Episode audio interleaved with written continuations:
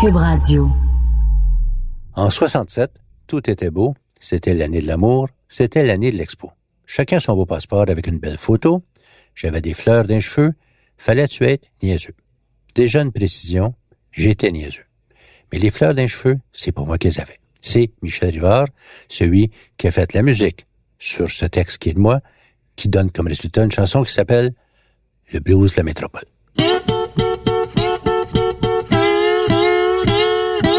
On commence jamais à écrire une chanson avec des grandes ambitions. Celle-là, on m'a dit qu'elle décrit une époque. Tant mieux si c'est le cas, elle dure à peine 2 minutes 30. Je me serais jamais donné un objectif semblable, mais de fait, ça ressemble un peu à ce qu'on était, ce à quoi on rêvait et les déceptions qu'on avait aussi. 67, c'était une époque d'ébullition au Québec. C'était bientôt l'arrivée de Lucam. C'était des tas de choses qui se passaient sur le plan politique. Il se passait beaucoup de choses.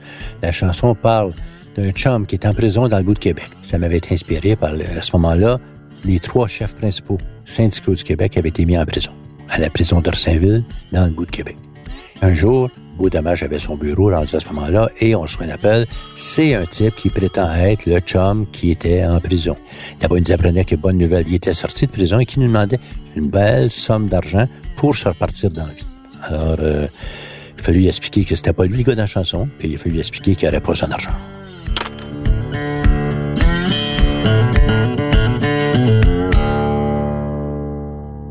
Dans ce premier épisode, je me penche sur un truc qui, pour ma génération, a été marquant. Il s'agit de l'Expo universelle de Montréal de 1967. C'est pas étonnant, avec l'importance que ça a eu dans ma propre vie, que une des toutes premières chansons que j'ai bien réussi, qui a été mise en musique par Michel Rivard et éventuellement enregistrée par Beau Dommage, parle de l'Expo 67, un endroit, une époque, un lieu, une atmosphère, une façon de vivre, de voir la vie qui m'a beaucoup marqué. Mon nom est Pierre Huet. Je suis parolier. Je vis de ma plume.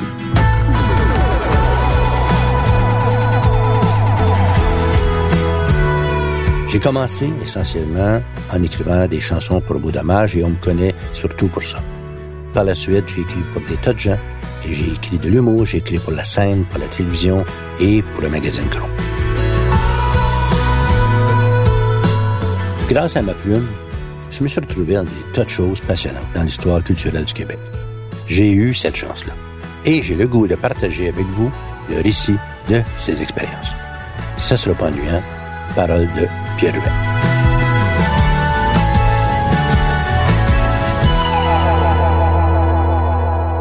L'Expo 67, écoutez, je vais vous donner deux versions. Il y a, pour les plus vieux, et même ceux qui regardent encore des films anciens, il y a un film qui s'appelle Le Magicien d'Oz, A Wizard of Oz, dans lequel il y a une jeune fille, Dorothy, qui est emportée par une tornade dans un autre univers, où le magicien d'Oz règne, où il y a l'homme lion, le robot et blablabla. Et elle a une phrase célèbre qui est passée à l'histoire, qui a dit, en parlant à son chien, Toto, non son chien, I've got a feeling we're not in Kansas anymore. Toto, je pense qu'on n'est plus au Kansas. Et quand tu passais le tourniquet de l'expo, tu pouvais dire, je ne suis plus à Montréal. Je suis rentré dans un univers incroyable, tout à fait différent. Bienvenue à l'Expo 67.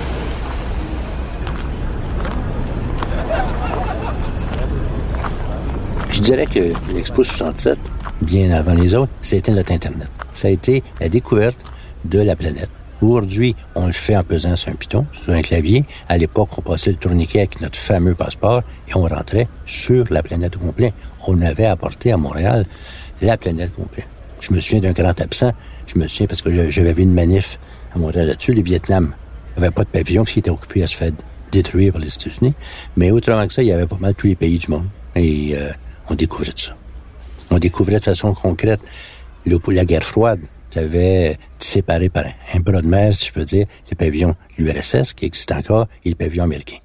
Et ça m'avait frappé, évidemment, et je suis pas pro-américain, c'est pas ça, mais autant le pavillon l'URSS montrait des tracteurs, autant le pavillon américain montait des chapeaux de cowboy. Les deux avaient des capsules spatiales, évidemment, puisque c'était la guerre pour l'espace aussi, mais c'est que c'était deux visions de l'univers, deux visions de la civilisation. Les Russes, l'URSS voulait montrer ses grosses réalisations techniques Et les Américains, dont le pavillon était beaucoup décrié pourtant, euh, parce qu'il y avait des trucs de Warhol et autres. Et c'est ça, ils montraient par exemple une collection de 200 chapeaux de cowboy. Et avec le recul, j'ai plus appris au pavillon américain qu'avec les tracteurs les soviétiques.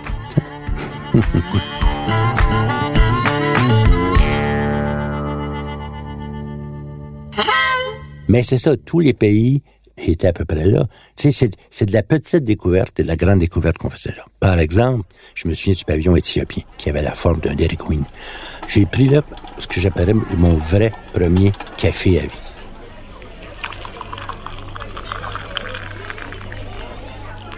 Avant, à Montréal, on buvait des liquides bruns faits avec des crêtes fondus. Tu sais, du café qui t'endormait. Et là, tu arrives là et tu prends un petit café minuscule avec une cuillère qui est plantée dedans au milieu, tu le café solide. Je me souviens, j'ai pris un café, je pense que j'ai visité huit pavillons en un quart d'heure par la suite.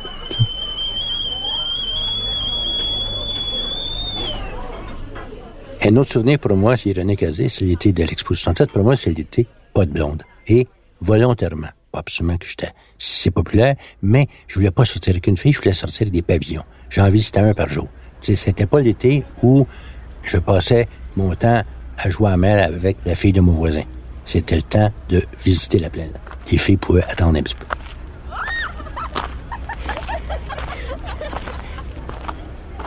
J'ai appris beaucoup de choses à l'expo et j'ai pris beaucoup de décisions à l'expo. Un jour, j'étais devant le pavillon de la jeunesse, et j'en reparlerai du pavillon de la jeunesse, et je vois une très jolie fille qui est là, qui écoute un spectacle d'art. Il y avait un band qui jouait d'art. Il y a un gars qui arrive, qui appogne par le coude. Elle vient pour le repousser d'un geste, elle se retourne, et c'est Claude Dubois. Elle est partie avec Claude Dubois j'ai décidé que ce jour-là, que je ferais de la chanson un jour.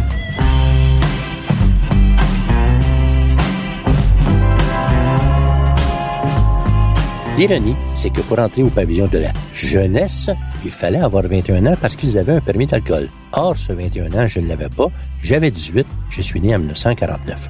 Donc, j'ai pris ma carte d'étudiant, ma carte de mon collège où j'allais, et j'ai trafiqué avec une lame de rasoir. J'ai coupé le dernier neuf en 1949 d'une façon très rigoureuse. Je l'ai reviré de base, c'est devenu un 6. J'ai fait laminer la carte et, subitement, selon ma carte, j'avais 21 ans.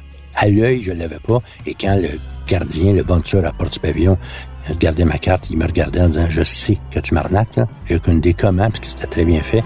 Il fallait qu'il me laisse passer.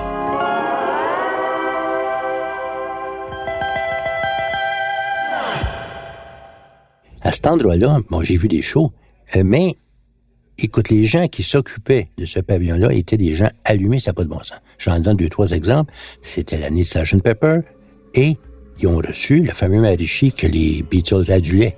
C'était une espèce de petit bonhomme grouillant qui riait tout le temps avec des fleurs partout, mais n'empêche que devant à peu près 200 personnes, il va faire une conférence.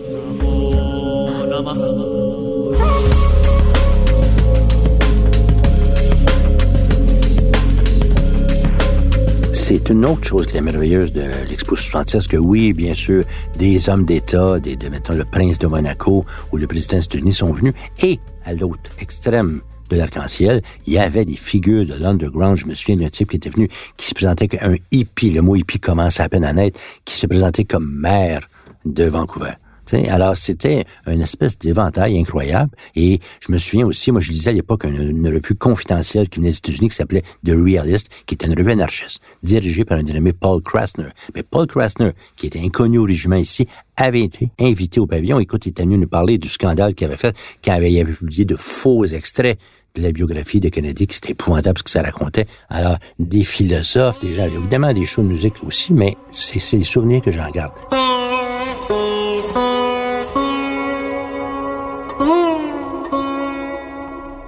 Je pense que le journaliste euh, Coujon est un des dirigeants du pavillon à l'époque. En tout cas, c'est la fois célèbre, tout le monde a, ce souvenir-là aussi, le jour où une hôtesse de l'air a rapporté de Londres un exemplaire de Sgt. Peppers avant que le disque sorte ici. Et elle l'a porté à Gilles Goujon au pavillon. Et là, ça s'est mis à jouer au pavillon de jeunesse. Là.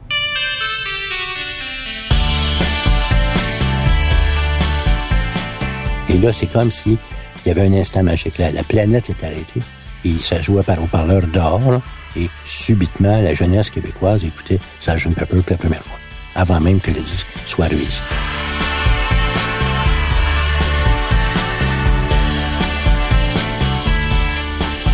C'est aussi au pavillon de la jeunesse, donc qu'on se tenait autour, évidemment, que j'ai retrouvé un type qui était venu à mon collège. Es là avec qui je suis devenu chum comme cul et chemise, qui malheureusement est parti bout d'un an dans un triste collège qui s'appelait Collège Sainte-Marie. Et j'ai retrouvé ce type-là au pavillon. La jeunesse s'appelle Michel Rivard. Mais Michel Rivard avait, oui, des fleurs dans les cheveux.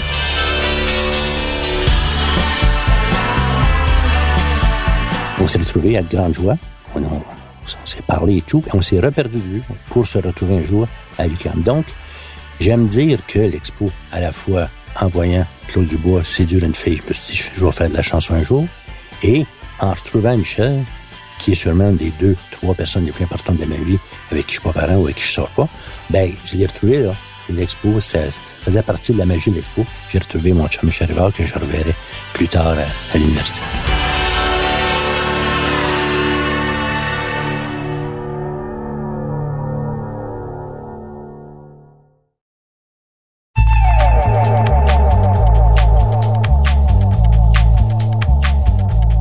L'expo avait comme sous-titre le terme Terre des Hommes, qui bien sûr vient de Saint-Exupéry. Et c'est pour ça, sans doute, qu'il y avait beaucoup de pavillons qui s'appelaient L'homme et quelque chose. Parce que bien sûr, il y avait les pavillons des pays qui étaient là pour flatter l'ego de ces pays-là, mais il y avait l'homme et la nature, l'homme et l'agriculture, l'homme et son avenir. En fait, le seul défaut que tu savais, c'est que c'était l'homme et non pas l'homme et la femme. Je m'étais trouvé dans une case du collège, je vais trouver, ça revient à dire j'avais volé, une espèce de costume de théâtre. Ça avait une espèce de pourpoint en velours jaune, que chaud en velours, mais chaud, mais chaud, mais chaud. Et j'allais à l'expo en portant ça. Me pensant pour Brian Jones, je sais pas quoi, faisant passer que même si je ressemblais à George Harrison, dis-je. Et j'avais en plus là-dessus accroché un pin, une badge qui disait Legalize pot la phrase fallait être niaiseux s'applique à beaucoup de choses de l'expo. Parce que là-bas, je fumais même pas de cigarette et que dire du pot, j'aurais pas su où en trouver. Et mais jamais j'avais acheté ça dans un bar où je me tenais, ou un club de café, peut-être, parce qu'il n'y avait pas d'alcool. Mais j'aimais ça parce que ça antagonisait beaucoup les touristes américains. Je pense qu'une fois par jour, il y a un touriste américain qui m'engueulait euh, parce à cause de ma badge. Goddamn hippie. Et pour doubler la mise, j'allais au pavillon de l'Inde. Il y avait une grande salle les salles de cinéma à 360 degrés, c'était la rage à l'expo. Aujourd'hui, ça semble banal. Et j'essayais de me plier les jambes en forme d'hindou, hein, une espèce de pretzel humain. Je pense que j'essayais d'être stone juste à regarder des images de zébus qui passaient dans les écrans. Et je confondais vraiment, je pensais qu'aux Indes, tout le monde prenait du pot ou quelque chose comme ça. C'est un peu flou. Heureusement, je m'étais mis ami avec une, une hôtesse indienne qui m'avait remis sur le droit chemin, du moins là-dessus.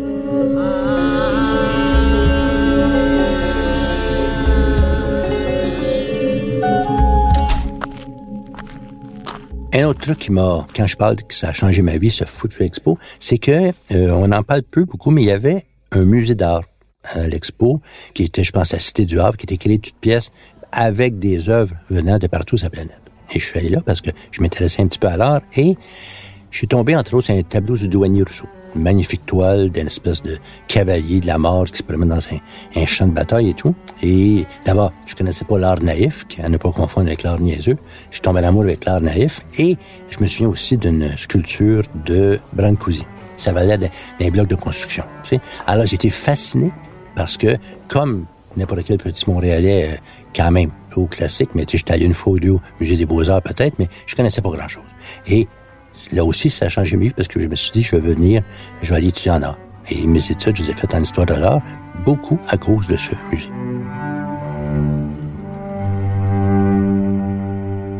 Une autre chose qu'il y avait aussi, il y avait le Festival international du cinéma de Montréal, qui était comme un premier épisode. Je pense qu'après ça, il n'y a plus pendant deux, trois ans, puis ça a recommencé avec le cycle ou je sais pas qui. Et il y avait des films de partout. Et mon idole absolue à l'époque, mon idole absolue, c'était Bob Dylan. Et il y a un documentaire qui venait d'être fait sur Bob Dylan qui s'appelait Don't Look Back par D.A. Pennebaker. Et on montrait le film. Il y a beaucoup de technologies nouvelles en cinéma, beaucoup d'écrans 360 degrés. Mais en tout cas, bref, on montre le film et je me suis, j'étais au balcon, je me vois encore forcément assis à côté d'un type. Puis à un moment donné, Dylan, dans ses propos, parle de Che Guevara. Le type, écoute, moi, se lève et tend le poing vers l'écran pour saluer Che je pense, je me demande s'il pensait que le film le voyait. Sais, ça peut être de la technologie avancée, mais j'oublie jamais ce pauvre type qui clame sa ferveur gauchiste en tendant le point vers Dylan, » alors qu'il parlait de Guevara. Un autre beau moment de l'expo.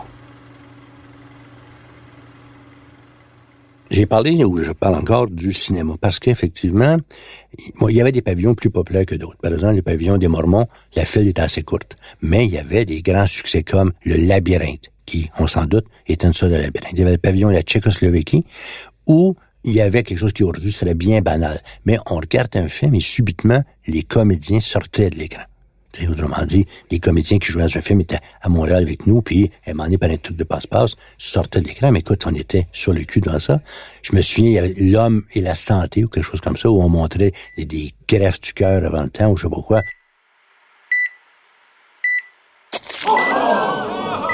Heureusement qu'on était assis par terre parce que le monde s'évanouissait. Euh.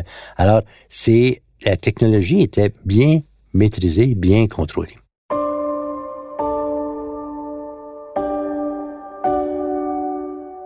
J'ai des amis, euh, Guylaine Marois et euh, Eric Ruel, qui ont une maison de production qui s'appelait Production La Ruelle et qui ont fait un documentaire fantastique qui s'appelle L'Expo, le Mission Impossible. Parce que j'ai eu la chance, ils m'ont demandé de travailler un peu là-dessus. Donc, il y a une scène fantastique où on voit à peu près le premier ordinateur au monde qui est grand à peu près comme chez et on rentre dedans toutes les données pour dire voici l'Expo 67, ce qu'il doit y avoir et tout. Et après un million de passe-passe, sort un bout de papier le bout qui dit que l'Expo va être prête en 1973. Alors, heureusement, on a, à force de travail acharné, on a montré que c'était pas vrai. Mais sur le plan technologique, d'abord, on a à peu près bâti le métro Montréal pour se rendre à l'Expo.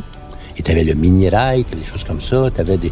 écoute, c'était je me souviens, le, tout premier jour, j'ai évidemment foxé le collège pour aller faire un tour. J'étais avec deux amis du collège, puis on se promenait dans les allées. Puis à un moment donné, il y a sur le bord du chemin un truc, ça, devait être gaz naturel, une espèce de, plateforme haute de deux pieds à peu près, euh, ronde, tu sais. Et j'ai dit en blague, tiens, ça, c'est le pavillon de Lilliput.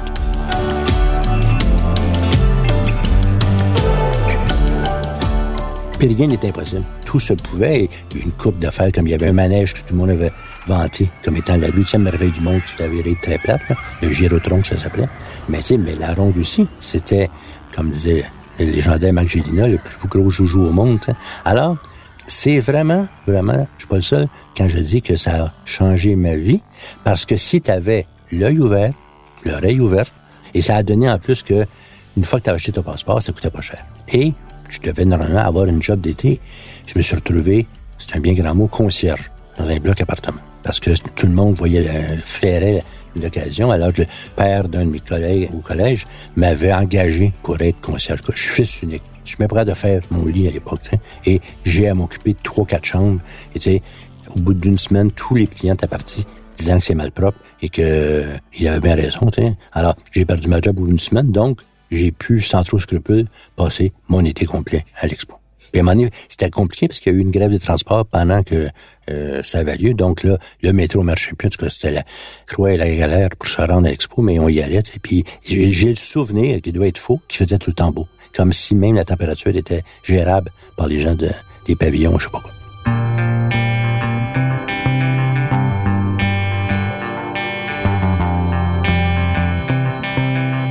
Donc, l'expo était pour moi un grand, grand, grand changement, un changeur de vie.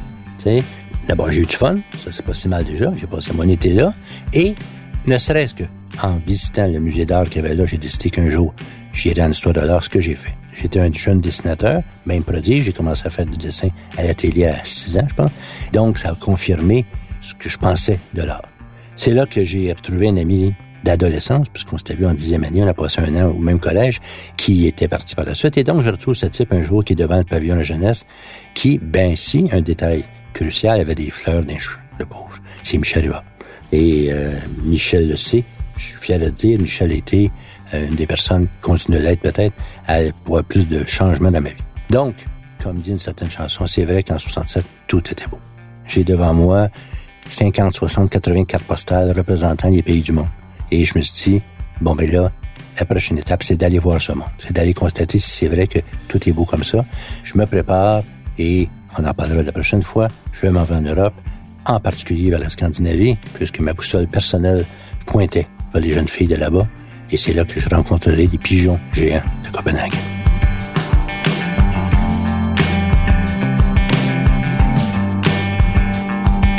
J'espère que vous avez aimé ce balado. J'espère que vous allez écouter les autres parce que comme celui-ci, sont remplis d'anecdotes, d'humour, de finesse et bien sûr de cette humidité qui me caractérise. si vous avez bien aimé ça, parlez-en aux autres et mettez-nous des belles étoiles comme dans les cahiers à la petite école de mon époque. J'ai écrit, raconté et heureusement vécu vous venez d'entendre. Mon nom est Pierre Huet. Au montage, Philippe Séguin et à la réalisation, Bastien Gagnon, La France. C'est une production Cube Radio.